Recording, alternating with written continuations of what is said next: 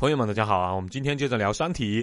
上一期我对《三体》做了总的评价，给了极简短的介绍，也从爱情这个角度聊了大刘笔下写出来的终极浪漫和最残酷的现实。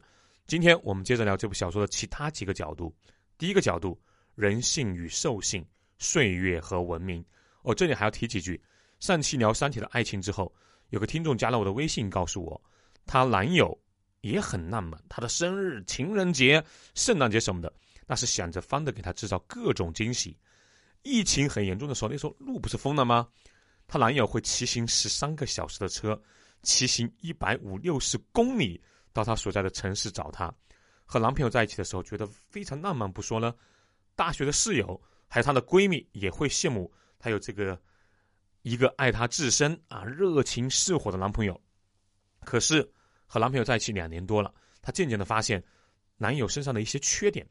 尤其是她男友越来越喜欢控制她，比如他们约会，特别是一起和朋友出去玩的时候，男友会提前告诉她穿什么衣服、涂什么样的口红，甚至指甲油的颜色，男友有的时候也会干预。她本人喜欢话剧，但是男友认为演话剧啊纯属是瞎玩，耽误学业，而且话剧社色狼很多，她无奈退出了。这一点我不认同啊！苏盼原来在学校也是话剧社的，这两年他的成绩越来越好，马上考研，而且呢把握也比较大。男友为了她牺牲了很多，给她也带来了很多惊喜。可是最近，她觉得自己越来越不快乐，和男友在一起的时候呢，有比较大的压力。苏盼不是爱情专家，我的话呢可能有点重，不一定完全符合你男朋友的情况。如果按你给我描述的，你男友不仅管你穿什么、涂什么指甲油，连你的个人爱好都要管的话，那你需要好好和男友沟通了。如果几次沟通无果的话，就需要认真思考一下你们这段感情了。这不仅是一个控制欲很强的问题，在恋爱中啊，有些人的爱啊，其实是自己想象的那个伴侣，而不是真实中那个伴侣，所以需要他认识到。你就是这样的啊，有自己的性格、品味和爱好，而不是他想象中爱人的样子。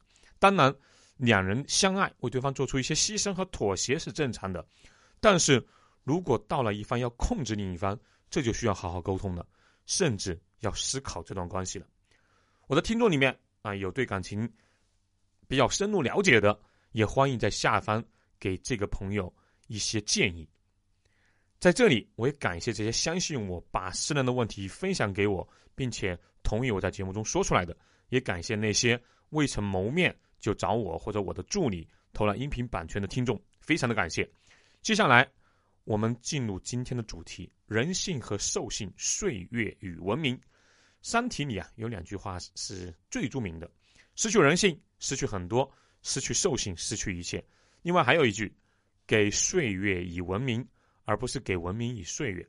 其实这句话是化用了十七世纪法国数学家帕斯卡尔的名言，原句是“给时光以生命，而非给生命以时光”。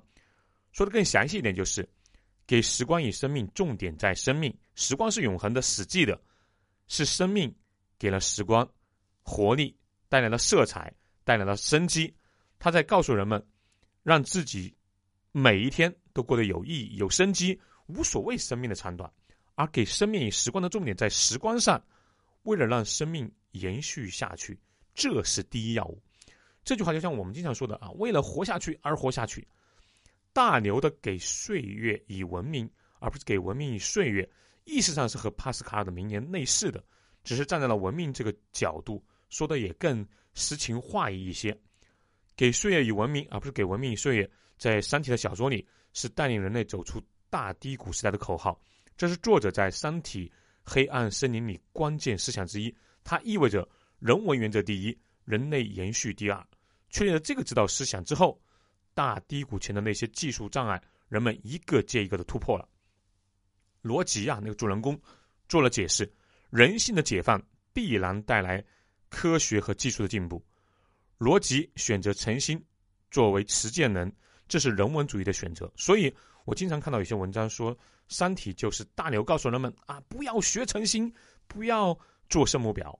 为了生存和发展，可以不择手段、忘记规则，把道德踩在脚下。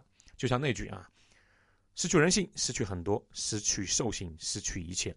我不这样认为。就人性和兽性，书中大刘并没有表示非常明确的倾向，或者说大刘把这个无关对错，但是很强烈冲突的观念，故意写到了小说里，推到了读者前，引发大家的思考和讨论。人性和兽性。这里值得展开好好聊一下。先说第一点，人性和兽性可以理解为生物的竞争性和合作性。我先承认一个前提：资源是有限的。这一点啊，我相信大家都是认同的。无论是小小的地球，还是大大的宇宙，总的资源一定是有限的。尽管这个限度可能是极度大，甚至是无限大，但依然是有限的。在有限的资源下。到底是无原则的干掉对手，极度的竞争更有优势，还是尽可能的合作更有优势呢？我们以地球为例啊，按现在地球生物的竞争历史看，结果是合作性更有优势。为什么这么说？你去看看在各个生态位上比较出色的啊，种群比较繁盛的动物，小到蚂蚁、蜜蜂，大到猎狗、狼群，还有狮群，都是。种群合作比较出色的动物，食草动物其实也一样，在大的种群中更容易存活。那就更不要说啊，这个地球上食物链最顶端的生物——我们人类。我们之所以能走到今天，成为最高等的智慧生物，并在一定程度上拥有影响地球和生杀其他生物的能力，主要的原因是我们的合作性，也就是所谓的人性，而不是兽性。因为语言和文字让我们可以完成横向的与多数人的交流，还有纵向的把经验、知识、智慧传递给后代，在团结互助、组成大规模社会系那个社会结构中啊，最终使得人们形成了城邦，建立了国家，直到走向科技的工业文明，有了现代的城市等等。任何收获当然也是有代价的啊！正是因为我们。人类敢于冒险，相信他人，所以我们在人心隔肚皮的状态下，把后辈交给了同伴，才可能维系庞杂有序的社会组织结构。而任何野生动物几乎都无法做到这一点。即使高级的哺乳动物，比如什么野牛、野马，也有基本的合作。比如啊，他们的群体中会把小马、小牛放到那个群中的中央。做保护嘛，可是，一旦因为什么惊吓，那群体的队伍分散，其中的小牛、小马落单被肉食者攻击，不可能整个群体或者说其中相当部分的身强力壮的一些野马或者野牛去营救他们的。这个时候，各自逃命成为了他们生存的首要法则。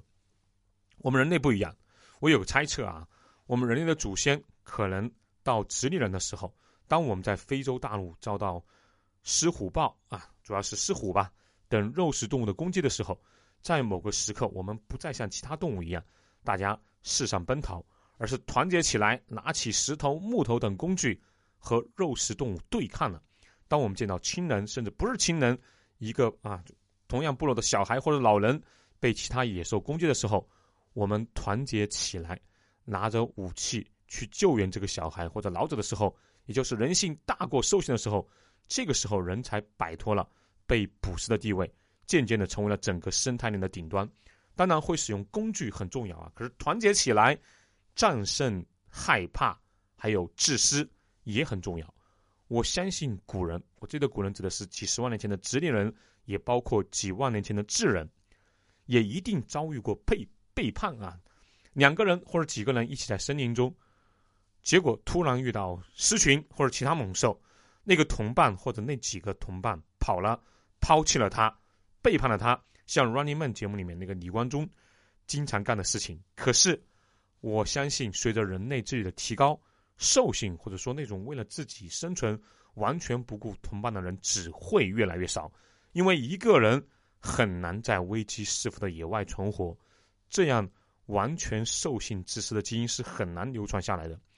我们这些人大多都是习惯和别人合作，并且把后辈交给同伴的后代。这就像那些完全的渣男啊，上了船就跑的人呐，那些人的基因也是很难流传下来的，因为那样男人的孩子是很难存活的。这样的男性注定是小比例，尤其是我们这些黄种人，因为离开非洲走得很远，那种渣男的基因就会更少。可以这么说，我们在坚持人性合作共赢的美德的同时，也一定付出了各种背叛和抛弃的那种血泪的代价。正是因为我们敢于冒险和付出这些代价，人类在所有物种中才有了今天的地位。当然，人类能走到今天。人类社会发展一定也有竞争的因素，也有为了生存显示兽性的一面，而且这一面随着时间往前推移，我指的是往远古推移啊，还不小。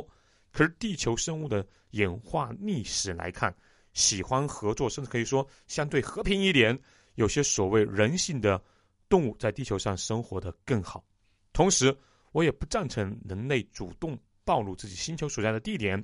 因为假设外星文明中所谓的人性和兽性文明五五开，或者说啊所谓的人性爱好和平、喜欢合作的文明，哪怕占八成，而只讲究竞争，只会为自己局部利益互相厮杀的文明啊两成，那万一遇到完全按兽性、秉持黑暗森林法则的文明，又被他们知道了我们的位置，后果确实是很严重的，甚至是不堪设想的。就我个人而言。人类没有走出太阳系之前啊，在多个星球上建立我们的分支基地之前，也就是成为星际文明之前啊，最好不要主动暴露自己的位置，甚至联系外星文明。其实这是风险和收益决定的。发现外星文明最多帮助我们加速发展，而万一遇到那种坏的结果，这极有可能是我们这个文明的毁灭。关于人性和兽性，进一步说，这两者也不是完全对立。甚至可以说是一体两面的。当生存受到严重的威胁的时候，当环境变得愈发困难的时候，人类需要兽性，或者我们说的血性，因为这个时候啊，兽性能在很大程度上保护我们自己的家庭、部落乃至国家。同时，这个时候的合作、相信亲人和伙伴，人性也不会少。刚刚已经说的比较详细了，这里不做赘述。而且在满足了基本的生存需要的时候，人类对文明的需求会逐渐上升的。只有人性中的道德、文明等规则啊进一步提高和完善，才会有进一步发展的可能，也才有实现更高级文明，也就是给岁月以文明的可能。这里啊，我可以说说中国的宋朝和元朝，把它们做一个参照物，就可以看到人性和兽性在人类历史上的作用和各自的利弊。南宋的经济文化高度发达，甚至呢，按现在多数历史大家的推测，也包括西方历史学家的观点啊，西方社会所谓的封建制度最高峰是公元一世纪的罗马，而东方社会所谓的封建制度最高峰是两宋。有不少学者认为，如果南宋当时没有丢掉山西这个产煤区，工业革命甚至有可能在南宋就开始了，因为那个时候的南宋的金融。啊，纸币开始流行，小作坊兴盛，造船业发达。其实南宋军事力量也不算弱小，因为毕竟蒙古都西征好几次了，并且已经打到了中欧，灭国无数了。南宋还在那里坚挺着，还打死了啊蒙古的蒙哥大汗，不是不是那个那个独臂大侠啊打死的啊，也变相救了摇摇欲坠的西欧世界，只是运气实在不好。遇上了人类冷兵器时代三千年来最凶悍的征服者蒙古，加上自身的一些原因啊，软弱的妥协派最终占了上风，进而导致相对文明程度较高的南宋被侵略性爆棚、兽性值拉满的蒙古所灭了。可是元朝建立后，由于是文明落后的、崇尚暴力的民族统治文明更先进的民族，他们呢又没有像。清朝的满人那样在文化上汉化，而是按照拳头武功的大小和投降时间，把社会分成了四等人。这样一来，更为懂得治理国家的汉人，缺乏有效的升级途径或者上升途径，无法成为社会规则的主流。而凭借着拳头和马背打下江山的蒙古贵族，内部利益争夺非常激烈，兽性爆棚嘛，这就导致了整个社会的矛盾更加突出。所以元朝的短暂和他们的文明进化程度不够有很大关系。中国历史上比较短的朝代，秦朝、隋朝、元朝，穷兵黩武的现象很突出，社会矛盾激烈，国力空虚。其实究其本质，都可以说是过度使用兽性而忽略人性导致的。当然，隋朝有点不一样啊，这里以后专门聊历史的时候再细聊。所以呢，建立和保护国家需要更多的是兽性、血性，而发展和治理国家更需要的是文明的规则和秩序，还有。人性的道德啊是跳不过去的，马背上和枪杆子里打江山不假，可是仅靠马背上和枪杆子是很难坐稳江山和发展江山的。因此，人性和兽性两者在人类历史上是交替互补的一个关系吧。如果单单强调一点，都是很难长久维系的。人性和兽性，文明和岁月，再往深一步说，其实是一个人呐思考。和辩论了上千年的哲学问题，这是人类的一个千年的哲学问题。岁月就是生命的长度，而文明就是生命的厚度或者说广度。你要是渴求生命的长度，还是追求生命的厚度或者广度，这是一个好问题。当然，有的人寻求生命的长度，最终也是希望能活出生命的厚度和广度。有的人在追求生命的厚度和广度的时候，也恰好帮助他活出了生命的长度。给岁月与文明可以理解为，相比于岁月的长度，岁月的质量，也就是我们人类提到的文明，包括道德、尊严等更重要。比如那个遵守祖宗礼法、大过战争输赢和自己性命的啊，中国古老贵族精神的代表宋襄公。比如我个人非常崇敬的文天祥、文丞相。人生自古谁无死，留取丹心照汗青。还有明末抗清的那个英雄夏完淳，无限山河泪，谁言天地宽？已知全路尽，欲别故乡难。这些都是在生和死之间毅然的选择了死的人。他们是希望自己的生命能够有足够的深度和广度。如果让他们选择岁月长度，还是岁月的质量，或者说文明吧，他们都义无反顾的选择了后者。选择岁月长度的名人也不少啊，勾践的卧薪尝胆，韩信的胯下之辱，苏武的北海牧羊，活着就有机会啊，活着就有逆袭的可能，好死不如赖活着嘛。人类诞生之初就已经有了这样的思考，直到灵魂消散。其实灵魂本身也是思考的产物，是文明的产物。其实无论是失去人性，失去很多。失去兽性，失去一切，还是给岁月以文明，而不是给文明以岁月，都是至理名言，也互为依托。我个人其实更喜欢《三体》的另外一句名言：“弱小和无知不是生存的障碍，傲慢才是。”好，时间的关系呢，还有几个角度没有聊到，比如如何看待现代人类科技停滞的情况，还有宇宙的终极猜想等等。这个啊，再聊一期吧。当然，下一期我个人估计应该是周五放出来，不一定接着聊三体，我可能会聊一期鹅囧或者其他的事。欢迎帮苏胖打 call，同时欢迎关注苏胖带你看世界这个节目，留言和转发节目。对旅游文化感兴趣的朋友，欢迎加苏胖的微信号幺八六二幺八九二六零五。下期见喽。